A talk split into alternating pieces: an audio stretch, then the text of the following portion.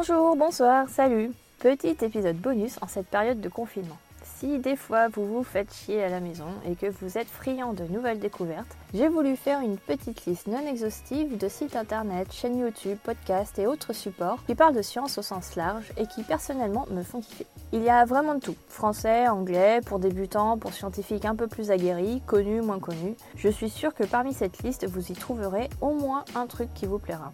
Tout ce dont je vais parler, je vous mets bien sûr tous les liens dans les notes de cet épisode. C'est parti Bienvenue dans À la sauce curry Épisode bonus, mes recosciences.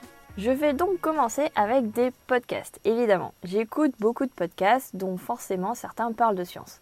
Un grand classique, qui est assez connu, c'est la méthode scientifique, animée par Nicolas Martin sur France Culture du lundi au vendredi de 16h à 17h. Je ne suis pas de la génération qui écoute assidûment la radio. La dernière fois que j'ai allumé la radio pour ne pas rater une émission, c'était Diffoul sur Skyrock, j'avais 15 ans. Donc j'ai découvert cette émission par le biais des replays en podcast et je trouve cette émission très bien produite et construite. Elle aborde tout type de sujets scientifiques, aussi bien astronomie, high-tech que sciences sociales et histoire des sciences. Une heure pour approfondir le sujet tout en gardant compréhensible par tous, un de mes podcasts préférés. Jusqu'à preuve du contraire. Le deuxième podcast dont je voulais vous parler est Podcast Science. Je l'ai découvert que très récemment en m'intéressant aux podcasts scientifiques français qui existaient en dehors des émissions de vulgarisation à la radio. Et grâce au Café des Sciences, site référence de la vulgarisation scientifique francophone, je n'ai découvert ce podcast que l'année dernière alors qu'il existe depuis 2010.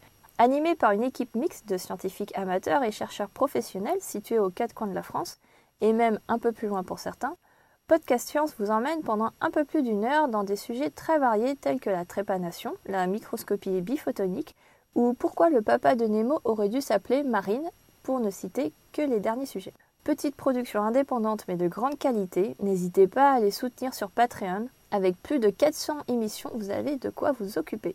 Pour celles et ceux à qui l'anglais ne fait pas peur, je vous recommande également deux podcasts en anglais qui s'appellent Science vs. and Ologies. Le premier, produit par Gimlet Media et animé avec humour par Wendy Zuckerman, a pour but d'apporter des preuves scientifiques à certains oui-dire, comme est-ce que le régime keto est-il vraiment efficace? ou peut-on croire les kits d'ADN quand ils nous disent qu'on est 32,6% vikings?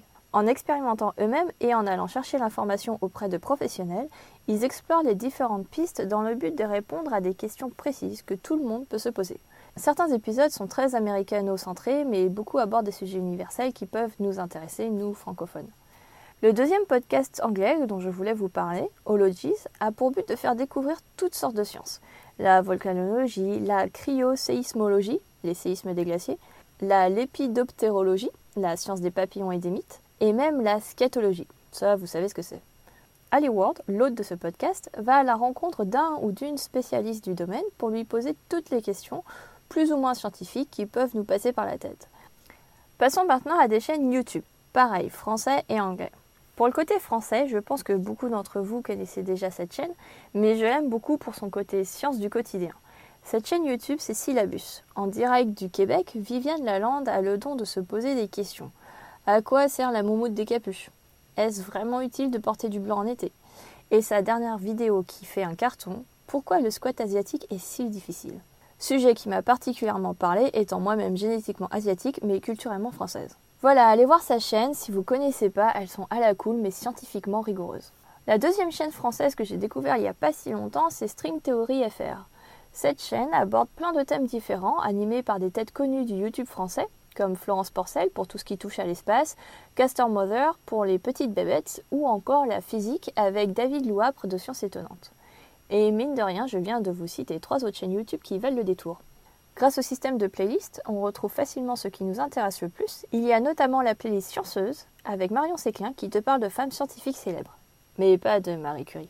Pour le côté anglais, je vais citer ma chaîne préférée qui ressemble énormément à ce que j'aurais aimé faire si j'étais vulgarisatrice à plein temps. Amoeba Sister. Pinky et Petunia sont deux sœurs amibes qui t'expliquent la biologie avec humour et pédagogie. Bon, en vrai, ce sont pas des amibes, hein, mais bien des êtres humains. Mais par contre, elles sont vraiment sœurs. Pétunia dessine et Pinky, une ancienne prof de SVT, écrit et fait la voix off. Leurs vidéos sont ultra claires, bien illustrées et creusent petit à petit le sujet sans aller trop loin dans le détail pour rester compréhensible, même des enfants. J'adore. On passe maintenant au site internet et notamment une super initiative lancée pendant cette période de confinement, c'est Science en live. C'est une plateforme qui vise à créer un contact plus direct entre les scientifiques et le grand public. Il y a tout un programme chaque semaine. En tant que scientifique, vous pouvez proposer un contenu et en tant que public, vous pouvez vous inscrire pour discuter avec un chercheur ou participer à des défis. Elle regroupe pas mal d'initiatives de communication scientifique déjà connues, comme le Café des Sciences et le Collectif Conscience, mais aussi des institutions de recherche et des universités. Je trouve l'idée géniale et j'espère que cela va se poursuivre même après le confinement. Un site internet pour le bonheur des yeux, c'est le Nikon Small World. Vous connaissez sûrement Nikon en tant que marque d'appareil photo, mais c'est une marque d'optique en général, et donc aussi une marque de microscope très réputée. Chaque année, ils organisent un concours de photos microscopiques et vous pouvez retrouver sur ce site le top 20 des gagnants et les mentions honorables. Mais même les mentions honorables mériteraient de gagner. Les photos sont tout simplement superbes. Si vous avez un microscope à votre disposition, vous pouvez encore participer pour l'année 2020 jusqu'au 30 avril. Tous les ans, ils éditent un calendrier avec les gagnants. Et hop, une idée cadeau. Ne me remercie pas. Par contre, le site est en anglais, mais il n'y a pas vraiment grand chose à comprendre, juste à regarder. Un autre site internet, en anglais aussi, c'est le STEM Toy Expert. Ce site est super pour les parents et non-parents qui veulent faire découvrir le domaine des sciences et technologies aux enfants, même aux plus petits.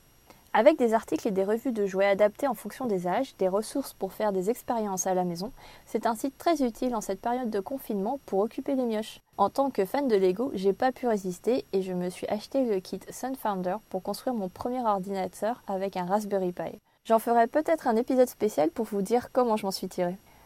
Restons sur internet et passons aux réseaux sociaux à suivre. Sur Twitter, la communauté scientifique est très présente et il y a de quoi faire pour les curieux. Il y a notamment deux comptes qui sont à suivre si la recherche et la communication scientifique vous intéressent. Il y a la Biolabo. Chaque semaine, un chercheur, étudiant, ingénieur prend les commandes de ce compte Twitter pour vous faire découvrir son quotidien et ce qui le passionne. Très facile pour interagir directement avec la personne, génial pour découvrir la vaste étendue de questions sans fin que le monde du vivant peut représenter. Dans le même principe, Comme si comme ça est un compte Twitter qui fait découvrir le quotidien des vulgarisateurs scientifiques et tous les supports innovants qui existent pour sensibiliser le grand public à la science. Sur Instagram maintenant, le hashtag Women in Science est forcément à suivre. En suivant ce hashtag, moi-même j'ai été surprise par la quantité de filles ultra présentes dans les sciences, tout type de domaine, partout dans le monde et dans toutes les langues. Ça fait trop plaisir à voir. Un autre compte Insta qui m'impressionne aussi à chaque fois, c'est le compte de Rogan Brown. Cet artiste américain sublime la beauté du vivant microscopique avec ses sculptures en papier. Quand la science rencontre l'art. Côté humour, la science non plus n'est pas en reste. Il y a plein de comptes comme Meme on Science qui compilent des mèmes scientifiques. Bon, pour certains, peut-être que seuls les scientifiques peuvent les comprendre, mais si vous les comprenez, ils sont vraiment drôles. Si, si, je vous jure. Et enfin, parlons livres, car limitons le temps d'écran. Bonsoir, bonsoir. Parlons même plutôt de bande dessinée car ce n'est pas que pour les enfants. J'adore les BD, je trouve que ce sont de beaux objets et ça fait classe dans une bibliothèque. Je vais citer des classiques mais qui sont tellement bons. Je vais commencer par Marion Montaigne et sa série des Tu moins bête, mais tu quand même. Illustratrice spécialisée dans la vulgarisation scientifique, elle répond aux questions de ses lecteurs à l'aide de Professeur Moustache qui a réponse à tout. Des études scientifiques sérieuses traitées avec une bonne dose d'humour, 5 tomes sont déjà sortis. Et je finirai par la meilleure de toutes. Je veux bien sûr parler de Pénélope Bagieux et sa BD Les culottés. Publiée dans un premier temps dans Le Monde.fr, cette BD retrace le parcours extraordinaire de femmes plus fortes et impressionnantes les unes que les autres, dont des scientifiques comme Jane Goodall ou Mae Jemison, mais pas que. Par la suite, deux tomes sont sortis et l'adaptation en dessin animé est diffusée sur France 5 et disponible en intégralité sur France TV, à mettre dans les mains de tous les enfants. Voilà, c'est tout pour moi. J'aurai encore bien d'autres recommandations pour vous, mais avec ça, vous avez déjà de quoi faire. Peut-être que je vous ferai un épisode spécial dans le même genre. Dites-moi dans les commentaires si ça vous intéresse. Si vous avez aimé cet épisode, n'hésitez pas à le partager autour de vous et également à partager vos propres recommandations en commentaire. En attendant, je retourne bosser sur le prochain épisode. Prenez bien soin de vous et n'oubliez pas, la science est partout, surtout en vous. Ciao